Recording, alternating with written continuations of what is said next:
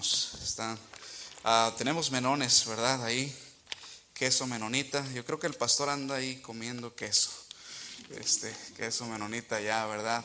Taco de alacrán, ya le dije que se coma uno también, no es que no quiere, que le va a picar en la panza. Este, pero ah, es, es una bendición poderlo. Yo creo nos intercambiamos, ¿verdad? Yo acá y él allá en estos días, pero eh, gracias hermanos por permitir a su pastor ir, ¿verdad? Y tomar parte también ahí en la obra. Siempre para nosotros es de bendición poder ver otros siervos de Dios y, yo creo que para él también. Cuando uno sale, uno agarra visión, eh, agarra ánimo, ¿verdad? Fuerzas para seguir y, y Dios obra en nuestros corazones. Entonces, gracias por permitir a su pastor salir, ¿verdad? También y estar por allá unos días. Ok, hermanos, bueno, vamos adelante. Si no hay preguntas, este, vamos a ir al libro de Génesis, capítulo 25. Génesis 25.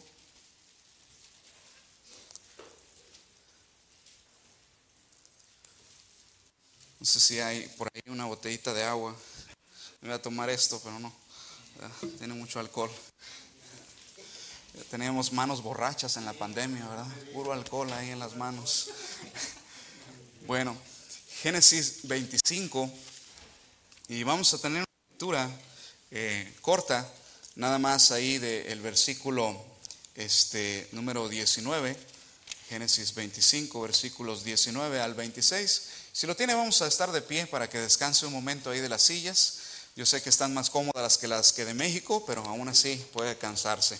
Entonces, Génesis 25 y versículo 19 al 26. Yo leo el 19, ustedes me ayudan a leer el 20 y así sucesivamente hasta llegar juntos al 26. Dice, estos son los descendientes de Isaac, hijo de Abraham. Abraham engendró a Isaac.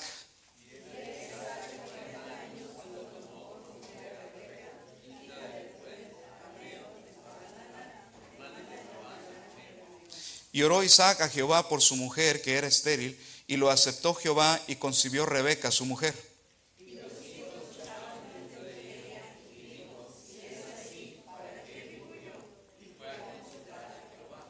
Le respondió Jehová, dos naciones hay en tu seno, y dos pueblos serán divididos desde tus entrañas. Un pueblo será más fuerte que el otro pueblo, y el mayor servirá al menor.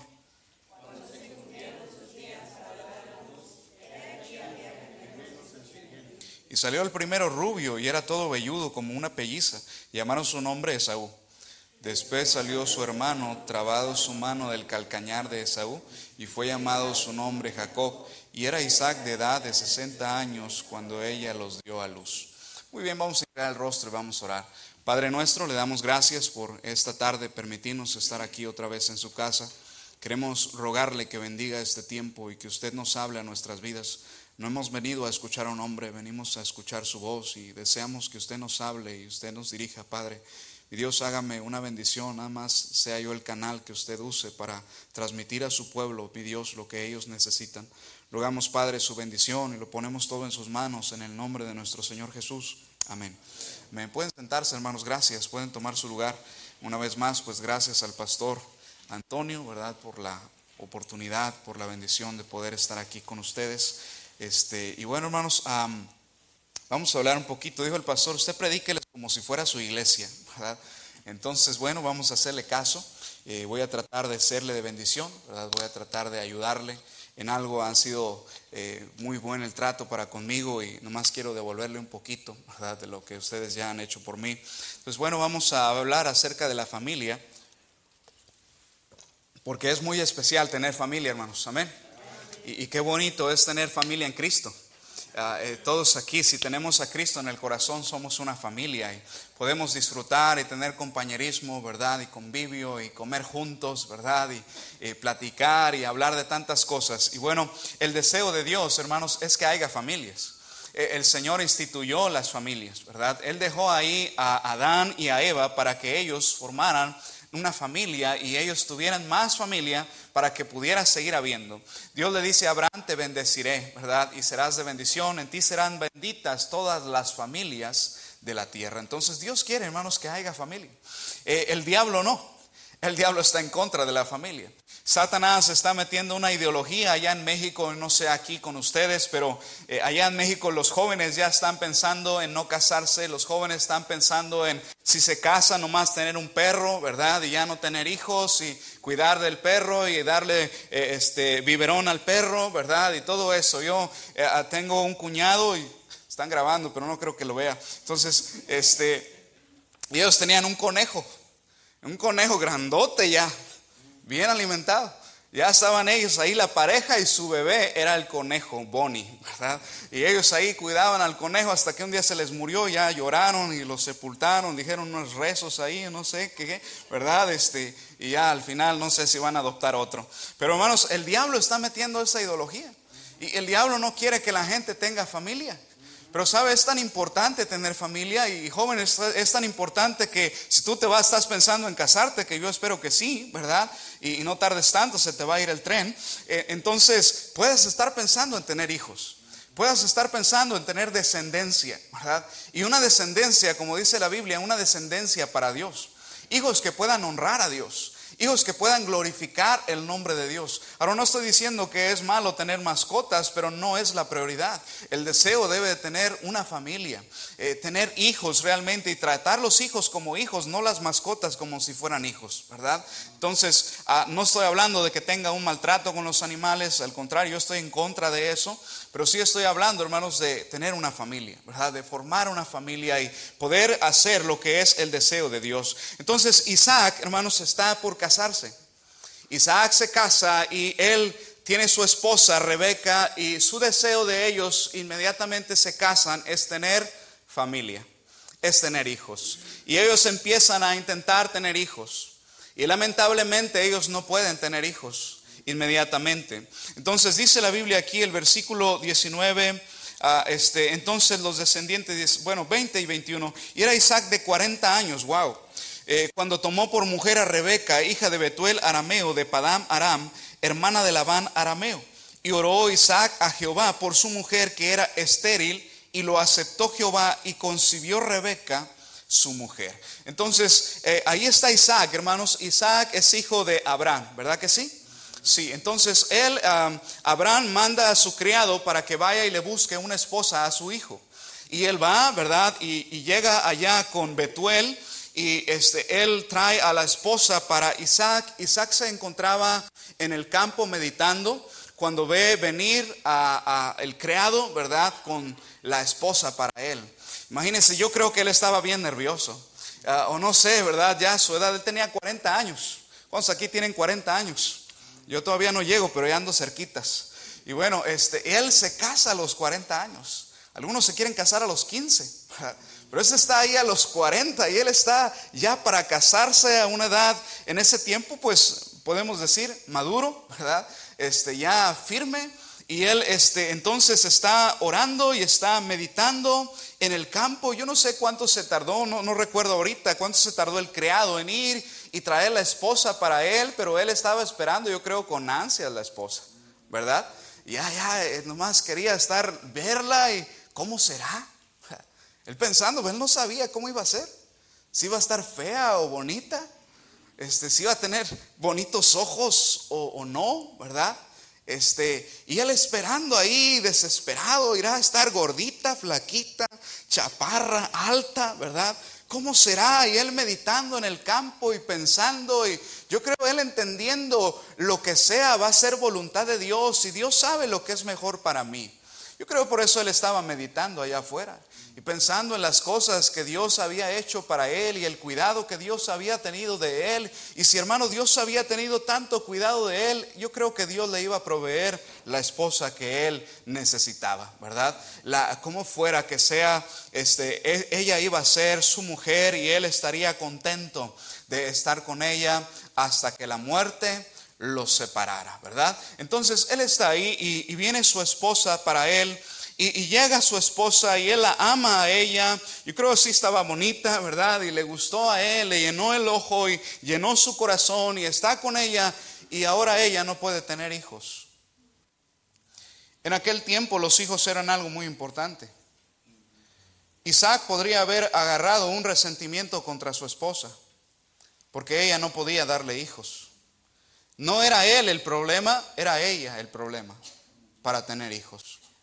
Pero él en lugar de reprochar a su esposa porque no tiene hijos, y él en lugar de hablar mal a su esposa, decirle tal vez no sirves como mujer, mejor hubiera yo buscado una esposa, eh, eh, ¿para qué permití que esto pasara y dejé que el criado trajera lo que él pensaba que era correcto? En lugar de él estar diciendo estas cosas y dañando y lastimando a su esposa, él empieza a orar por ella para que Dios le dé hijos.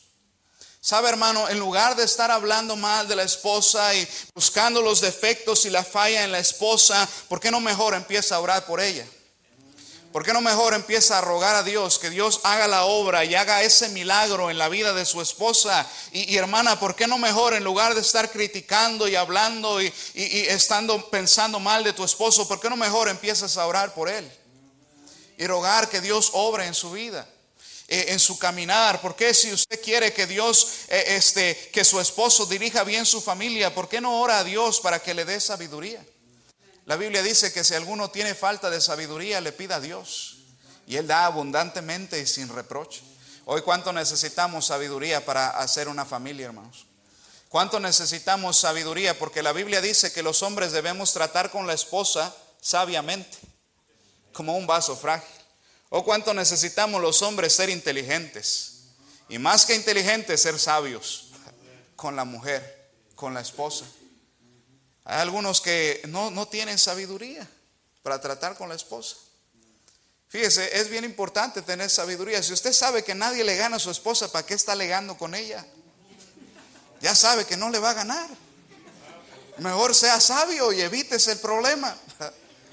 Ya mejor llévela a comer. Dice la Biblia que también da coraje por el hambre. El pueblo de Israel tenía hambre y se enojó, dice la Biblia. Entonces, a veces no es, no es tanto problema. Mi esposa dice, no me traigas flores, tráeme tacos. Y bueno, pues nos evitamos los problemas. Yo llego con mis tacos mejor en lugar de las flores y se acabó, ¿verdad? O llego con los dos y ya me la sé, que luego dice, tú nomás me traes tacos, no me traes flores, ¿verdad? ¿Quieres engordarme o qué quieres hacer conmigo? Bueno, mejor llevo unos dos tacos y un, ramo de flores, ¿verdad? O algo. ¿Por qué? Porque hay que ser sabios. No solamente estar criticando, tratando mal, sino tener sabiduría en el trato con ella.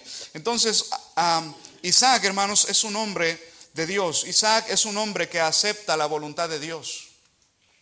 Él no agarra quejando, él va a orar.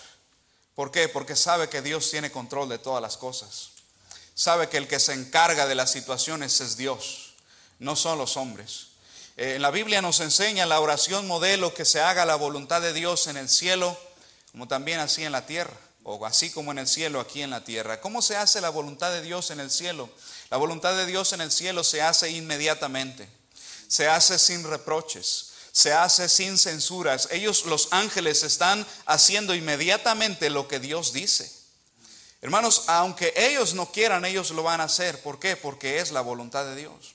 Ahora, es importante que entendamos que las cosas que vienen a nuestras vidas son muchas veces por la voluntad de Dios. Y en lugar de quejar y en lugar de renegar, aceptar la voluntad de Dios, pidiendo si fuera posible que eso cambie.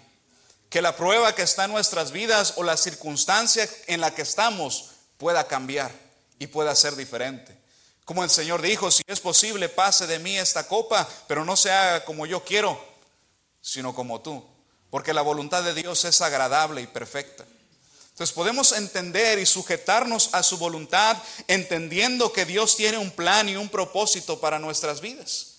Porque la Biblia nos dice que las aflicciones de este tiempo, hermanos, o la tribulación trae consigo paciencia a nuestra vida. Qué bonito es tener hijos. Pero qué difícil y qué duro es cuando no se tienen o cuando está en riesgo su existencia, cuando el hijo se enferma, cuando tiene un accidente. Qué terrible. Y qué decidido estamos a hacer cualquier cosa para que estén bien.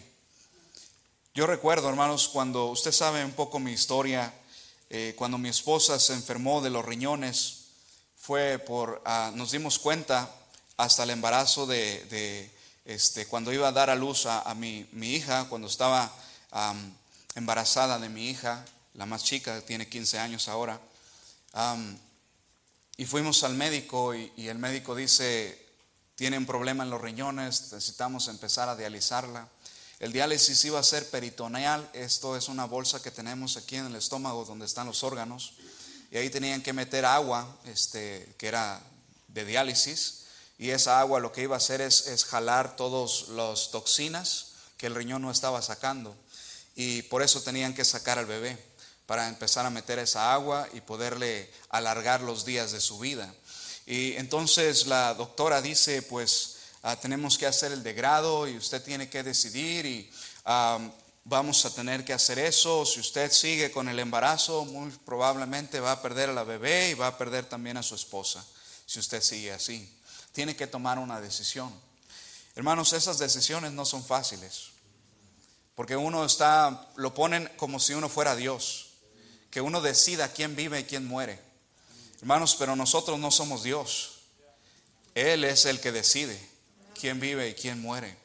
Y yo orando a Dios y, rogando a Dios, yo recuerdo 5 de la mañana estaba fuera ahí, en, eh, eh, vivíamos en el templo porque estábamos estudiando en el instituto bíblico y ahí había una lámpara y ahí estaba yo orando y eh, leyendo mi Biblia y cuando yo estaba orando y leyendo mi Biblia, Dios me enseña y esta tarde estaba ahí leyendo y, y lo miré otra vez y quiero enseñárselo, Isaías 66 y versículo 9.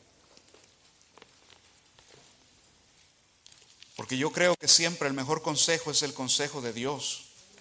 Y en Isaías 66, 9, este texto Dios me habló directamente a mí.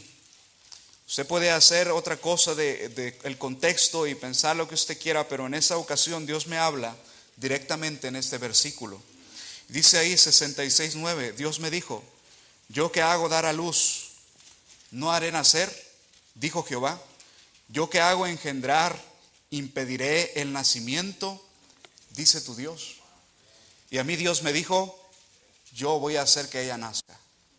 Eso me dijo. Y lo que los médicos decían que no era posible, Dios lo hace posible. Y ahora tengo mi esposa y tengo mi hija de 15 años. ¿Por qué? Porque Dios, hermanos, nomás quiere enseñarnos algo. Él tiene todo en su control. No debemos quejarnos, debemos orar y sujetar a la voluntad de Dios. Y si Dios permitió que eso pasara en nuestras vidas, Él tenía un plan y un propósito para eso. Yo no sé hasta dónde alcance ese plan. Tal vez usted necesitaba escuchar esto aquí o alguien más en otra parte. Y Dios hace eso en mi vida para que usted sea ayudado y que le sea de bendición. Entonces, ¿cuál es el plan de Dios o hasta dónde llega su alcance? A veces no lo vamos a entender pronto, pero sin duda, un día lo vamos a entender. Nos maravillamos esta mañana de cómo Dios eh, hace las cosas y cómo cada cosa va embonando en su lugar.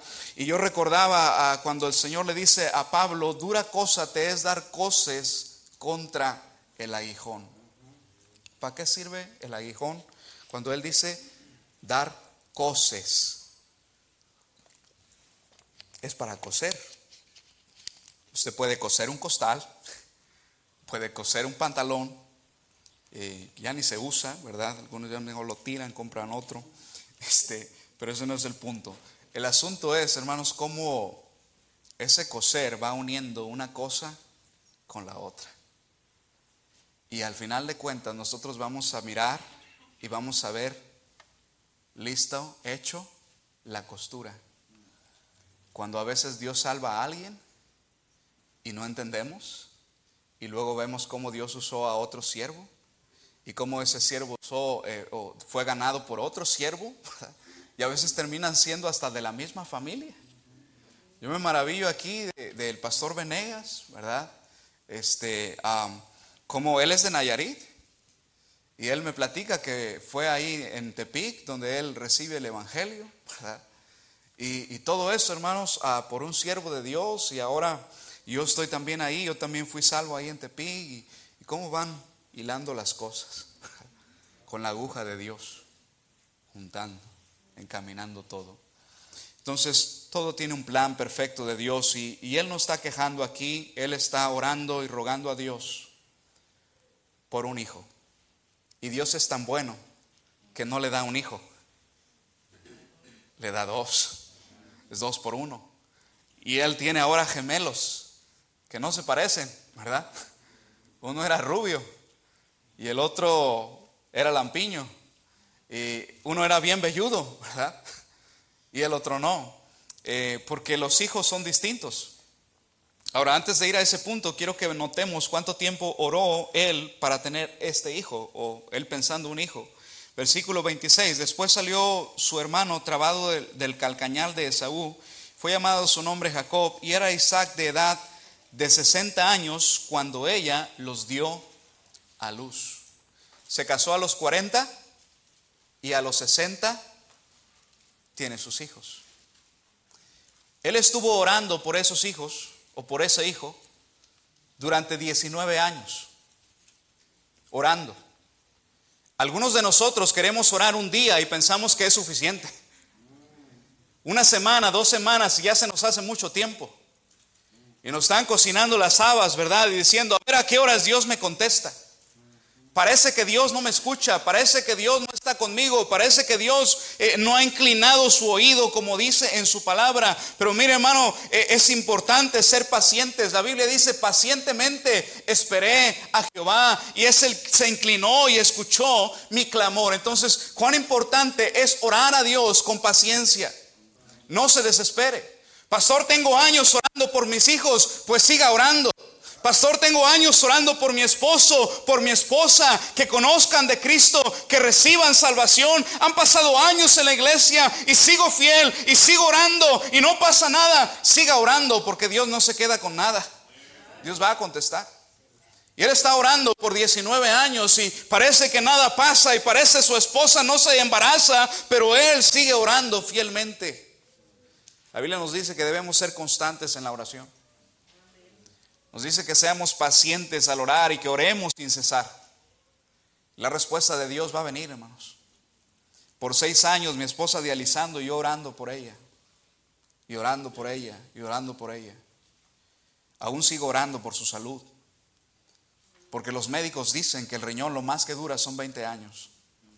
Lleva 8. No sabemos. Pero sí sabemos que Dios tiene control de todo. Y que todo está en sus manos. Entonces seguimos orando. Y si Dios permite que ese riñón se termine, va a ser por algo.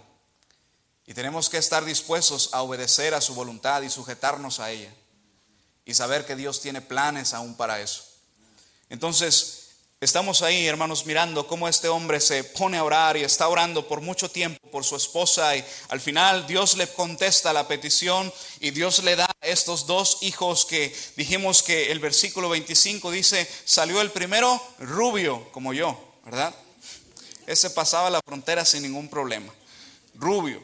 Era todo velludo, dice, como una pelliza. ¿Qué es una pelliza? Es un chaleco de piel. Es, decir, él, estaba tan velludo como eh, este, un oso o, eh, alguno, porque dice que era de piel. Entonces era así tan velludo él. Y él nace así, todo velludo y rubio, ¿verdad? Y, y, este, su hermano es diferente porque de él no se nos dice que era rubio. Más probable es que era morenito como su servidor y más cuando el sol me mira, ¿verdad? Este, y, ah, este, ah, y él, es así, diferente, y dice la Biblia, eh, eh, vamos al 27.11, fíjese, ahí dice 27.11, y Jacob dijo a Rebeca su madre, he aquí Esaú, mi hermano es hombre, belloso, y yo, lampiño, este ni bigotes tenía. Estaba completamente lampiño, no batallaba para rasurar, ¿verdad? Así era él de diferente. Ahora Dios le da dos hijos a Isaac completamente distintos. Dos hijos que la Biblia dice que ellos peleaban desde el vientre de su madre. Dos hijos, hermanos, que aunque eran diferentes, eran sus hijos. ¿Sabe, hermano? Aunque somos diferentes, somos hijos de Dios. Aunque seamos distintos. Eh, hermano, aunque usted tenga hijos distintos, son sus hijos. Aunque uno le haya salido rubio, es su hijo. Pero pastor, yo no estoy rubio. ¿De dónde salió rubio? Pues Dios sabe, pero ahí salió rubio, ¿verdad? Y es su hijo. Era hijo de él, era hijo de ella, totalmente distinto a ellos, pero era su hijo. Y debían amarlo y cuidarlo como su hijo. Hermanos, los hijos son distintos. Aunque vengan del mismo papá y la misma mamá, salen diferentes tienen ideas diferentes, hablan de maneras diferentes, su, eh, eh, este, ah, su personalidad es diferente, uno es callado, el otro es gritón, uno es peleonero, el otro es bien calmado, ¿verdad? Y, y así son distintos. Entonces, es importante que nosotros entendamos que el trato hacia con nuestros hijos es distinto. No debemos tratar a todos los hijos iguales, porque no son iguales, son diferentes. Entonces usted y yo tenemos que tratar con nuestros hijos. Jóvenes, ponga listo, porque usted va, Dios va a tener sus hijos. Y usted va a entender que ellos van a ser diferentes. Y usted debe tratar con ellos de una manera distinta con cada uno. Yo a mi hijo le digo, hey, vale, ¿cómo estás? Y le pego y una palmada y, y trato con él, pero a mi hija no le digo así. ¿Cómo estás, Génesis? Y la abrazo y la beso y es diferente. Una porque es niña. Pero aún si fuera otro varón, el trato debe ser distinto. Dios trata con nosotros de maneras distintas. Así nos salvó Él. Fuimos salvos de una manera, nos habló, nos trató de una manera distinta. Y Él tiene cuidado para con nosotros como nuestro Padre. Él nos ama, decía el hermano ahorita, nos cuida como la niña de sus ojos nos disciplina como todo padre a su hijo a quien ama, nos enseña, nos dirige. Lámpara es a mis pies tu camino, y lámpara es a mis pies tu palabra y lumbrera a mi camino. ¿Qué es lo que hace Dios? Nos enseña por dónde ir. Instruye al niño en su camino, no en tu camino, hermano, en el camino de Él, porque cada niño tiene un camino. Instruye al niño en su camino y aun cuando fuere viejo no se apartará de él. Los hijos tienen un propósito. Estos dos hijos estaban peleando en el vientre. Mamá dice, ¿para qué quiero vivir si nomás van a estar peleando los hijos? Porque los hijos que pelean y pelean causan dolor a los padres, especialmente a su madre. Y ella está diciendo, ¿para qué quiero la vida con estos hijos peleando ya desde el vientre? Y Dios le dice, es que tienes dos naciones ahí. Los hombres vemos nomás lo poquito, pero Dios está viendo, hermanos, a lo lejos. Dios dice, cada uno de esos niños es una nación. Esos niños van a tener hijos y van a tener nietos y bisnietos que van a formar una nación. Usted y yo nomás estamos viendo el bebé y estamos pensando, ah, que nazca bien. Oh, que todo salga bien en el parto. Oh, que sea niño. A ver qué será. Será niño o niña, ¿verdad? Vamos a comprar un balón, una cuna color rosa o azul, ¿verdad? Y estamos esperando ahí. Pero Dios no está pensando solo en eso. Dios está pensando en los hijos de ese bebé. Dios tiene planes para él. ¿Y usted quiere tener un perro? No, Dios tiene planes para los hijos. Dios tiene planes para los niños que van a nacer. Dios ya está pensando en ello y ya tiene un propósito en su vida. No es tu plan, es el plan de Dios. Mi trabajo como padre y su trabajo como padre es preparar a nuestros hijos para que cumplan el plan de Dios, el propósito que Dios tiene en sus vidas. Pastor, yo quiero que mis hijos sean misioneros. Gloria a Dios, prepáralos. No dejes que coman lo que quieran. Ay, es que a mí no me gusta eso, yo nomás quiero pizza.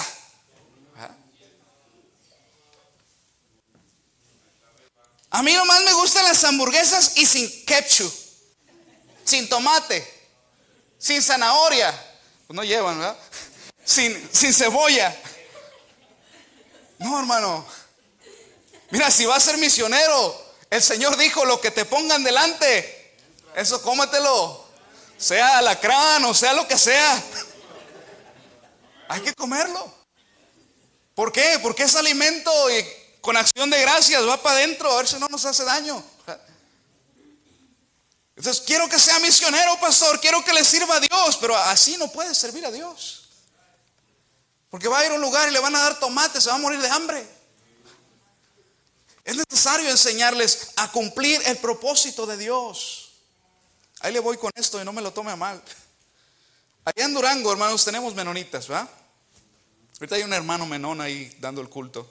Este, y, y hermanos, ellos son alemanes, de descendencia alemana. Aunque muchos ya son nacidos ahí en México, son mexicanos. Y agarran nacionalidades a canadiense y eh, mexicana y bueno, de todo un poco. Entonces, ¿por qué? Porque son inteligentes. Ellos llegaron a Rice, ahora traen los mejores carros ahí en Nuevo Ideal. Porque son inteligentes. Entonces, en su inteligencia de ellos, a sus niños, ellos les hablan en alemán. Todos los niños que nacen y empiezan a crecer, usted le puede hablar a un niño de tres años, no le va a entender. Porque él habla alemán. Y ya cuando van creciendo, ellos les enseñan el español. Pero en primer lugar es su lengua alemán, aunque ellos tal vez nunca vayan a Alemania, pero ya saben alemán y saben español. ¿Qué es eso? Son bilingües. Tienen una bendición que muchos de nosotros no tenemos. Hermanos, es importante preparar a nuestros hijos, porque usted y yo no sabemos cuál es el plan de Dios. A lo mejor Dios lo quiere llamar a un lugar donde va a tener que eh, hablar en español o en inglés. Hermano, que esté preparado para eso. Ya no se oyen los amenes. Pero es una bendición. No quiero nomás decirle, ah, hermano, usted está mal. No, no, no. Quiero abrirle los ojos para que vea la bendición que tiene en sus manos y pueda aprovecharlo. Que su hijo pueda hablar dos idiomas es una bendición. Y, si sabes un tercero, enséñalo. Si sabes un dialecto tal vez, o, yo no sé, vienes de otro lugar, ah, enséñaselo. ¿Para qué? Para que esté listo, para que tenga herramientas, para que tenga puertas abiertas en cualquier cosa. Entonces, no es quitarle, no, es abrirle puertas. Es darle una oportunidad y, y, estar preparándolo para la voluntad de Dios en su vida. Es eso. Instruye al niño en su camino. Cual sea el plan de Dios para su vida, él esté listo, ella esté lista para seguir la voluntad de Dios. Para hacer lo que Dios tiene planeado para su vida. Que sepa comer chile, que sepa comer tomate, ¿verdad? Que sepa español, que sepa inglés, que sepa francés, italiano, yo no sé, Dios lo llama a diferentes lugares y está preparado para ir. Eh, hermanos, que, que pueda estar preparado incluso para guisarse un huevo. Porque hay algunos que ni un huevo saben hacer. El agua se les quema. Entonces, es importante estar listos para cumplir la voluntad de Dios, el propósito de Dios. Yo sé planchar. Yo ni sabía por qué. Mi mamá nos enseñó desde chiquillos a planchar. Ya no nos planchaba, nos dejaba a nosotros. Pues ahora ya sé por qué. Ahora que ando solo, pues yo plancho. Hay pastores que no saben ni planchar. Pues hay que saber, hay que preparar a nuestros hijos. Algunos jóvenes no saben ni cambiar un foco. No hablamos, no, hablemos de mecánica. Ni, cambiar la rueda ahí, se poncha. Yo tengo un hermano ahí encargado, yo no sé, hoy estoy arrepentido de haberlo puesto encargado ahí. Oiga, se poncha la ven y él va a buscar en domingo una llantera abierta para que la desponchen. Terminó con la llanta rota. Porque ni siquiera le puso aire en la gasolinera. ¿A dónde? Viene de acá. nada, ¿sabe? Ya ni le dije nada. Pero, hermanos, hay que prepararlos para que sirvan a Dios, para que cumplan la voluntad de Dios, cualquiera que sea sean como pastores, sean como médicos, sean como arquitectos, como ingenieros, como eh, este, maestros de escuela dominical, cuál sea el plan de Dios, hermanos, que Dios los use y que se preparen para eso. Porque Moisés se preparó. Tú la mejor escuela. Con todo dice, no sé hablar. aunque era poderoso en palabra, tenía autoridad. Entonces Dios, Dios lo preparó. el prepararse no está peleado con las cosas de Dios. No. Siempre y cuando tengas en claro que si esa preparación te va a impedir el camino de Dios, es mejor seguir el camino de Dios y dejar esa preparación. Pero pueden ir de la, mano si no hay ningún problema. Y puede educarse y puede aprender a leer. Y puede aprender a escribir y puede ir a la escuela y tener una universidad. Joven, si eres eh, nacido aquí, tienes más oportunidades que tus papás, aprende algo, ve más allá de eso, nada más. No te quedes pensando, oh, yo voy a hacer nomás lo que mi papá hace. No, ve más lejos, porque tú tienes más oportunidad que ellos. Entonces, todo es que preparación en el plan de Dios para sus vidas. Te digo, joven, para que enseñes a tus hijos, que los enseñes y puedas guiarlos hacia lo que es correcto. Entonces, estos dos eran diferentes. Y ya voy a terminar. Se empiezan a pelearse desde la panza. Después cuando crecen siguen peleando porque los papás cometen un error con ellos. Versículo 27, crecieron los niños y Esaú fue diestro en la casa, hombre del campo, pero Jacob era varón quieto que habitaba en tiendas. 28, amó Isaac a quién? A Esaú porque comía, él le ganaron por la panza. Mas Rebeca amaba a Jacob. ¿Por qué? Porque éste andaba en la calle, en, la casa, haciendo los quehaceres. Porque cada quien amaba a un hijo. Y al hijo que amaba le enseñó lo que sabía. Mamá amaba a Jacob y ella enseñó a Jacob a andar en la casa y hacer de comer lentejas y todo eso. Y, y, y, Esaú andaba con su papá en la cacería y andaba allá matando venados, ¿verdad? Y conejos y de todo. Y su papá le dice, tráeme de comer un día. Y mamá está ahí y dice a Jacob, no le hagas caso a tu padre, es una mamá este, rebelde, ¿verdad? Y no, no hagas lo que tu padre dice. Tú vas a ser el que vas a mandar aquí, ve y trae algo y yo lo voy a hacer y tú se lo vas a llevar y vamos a engañar a tu padre y tú, pero me va a maldecir, dijo él, pues tu maldición sea sobre mí y así fue. Y, y es, entonces están ahí con eso y, y ahora cuando Esaú regresa y que Jacob tiene la bendición, Esaú dice, voy a matar a mi hermano. Porque papá amaba a uno y mamá amaba al otro y creó conflicto entre hermanos. Y este se consoló con quitarle la vida. Aunque la historia continúa, Jacob tiene doce hijos. ¿Y qué crees? De esos doce, amó más a uno, a José. Y sus hermanos de José dijeron, lo vamos a matar. Porque él así creció y Él siguió ese mismo plan. En Cristo somos nuevas criaturas. Lo que haya sido nuestra casa, cómo fuimos educados puede cambiar. Y podemos hacer las cosas diferente, como Dios lo dice. Y podemos orar por nuestra esposa. Y podemos cuidar de nuestros hijos y amar a nuestros hijos a todos parejito, aunque unos estén más feos que otros y podemos enseñarles y dirigirles por el camino para que no se aparten de Él. Vamos a ponernos de pie y vamos a orar. Padre Celestial, le damos gracias porque usted es bueno con nosotros, porque a ti te importó salvar nuestras almas y hacernos tus hijos. Gracias porque nos amas tanto, Señor, porque nos cuidas, porque nos defiendes, porque nos instruyes y nos diriges para que podamos seguir el camino correcto. Bendiga, Señor, esta su iglesia. Obre en cada corazón. Le pongo este tiempo en sus manos.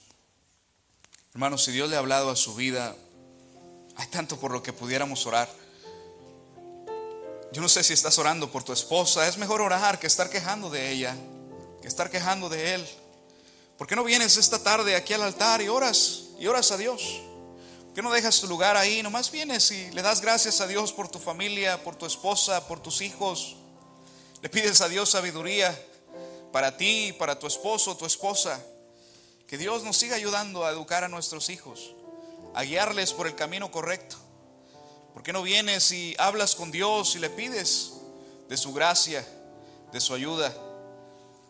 Tal vez tengas que orar por alguna situación que estás pasando y que no entendías.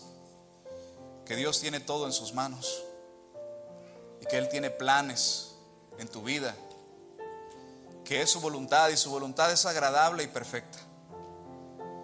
¿Por qué no vienes aquí al altar y hablas con Dios o ahí en tu lugar? ¿Por qué no doblas tus rodillas? La Biblia nos dice que Él no va a rechazar a un corazón contrito y humillado. Tal vez tienes hijos y necesitas dárselos a Dios, ponerlos en sus manos, que Dios te dé sabiduría para dirigirlos, para guiarles Tal vez necesitas seguir orando por ellos. Tal vez hay alguno de tus hijos o familia o papá o mamá que no es salvo y que no tiene a Cristo. No te canses y sé paciente, sigue orando. Sigue orando por ellos. Dios contesta la oración.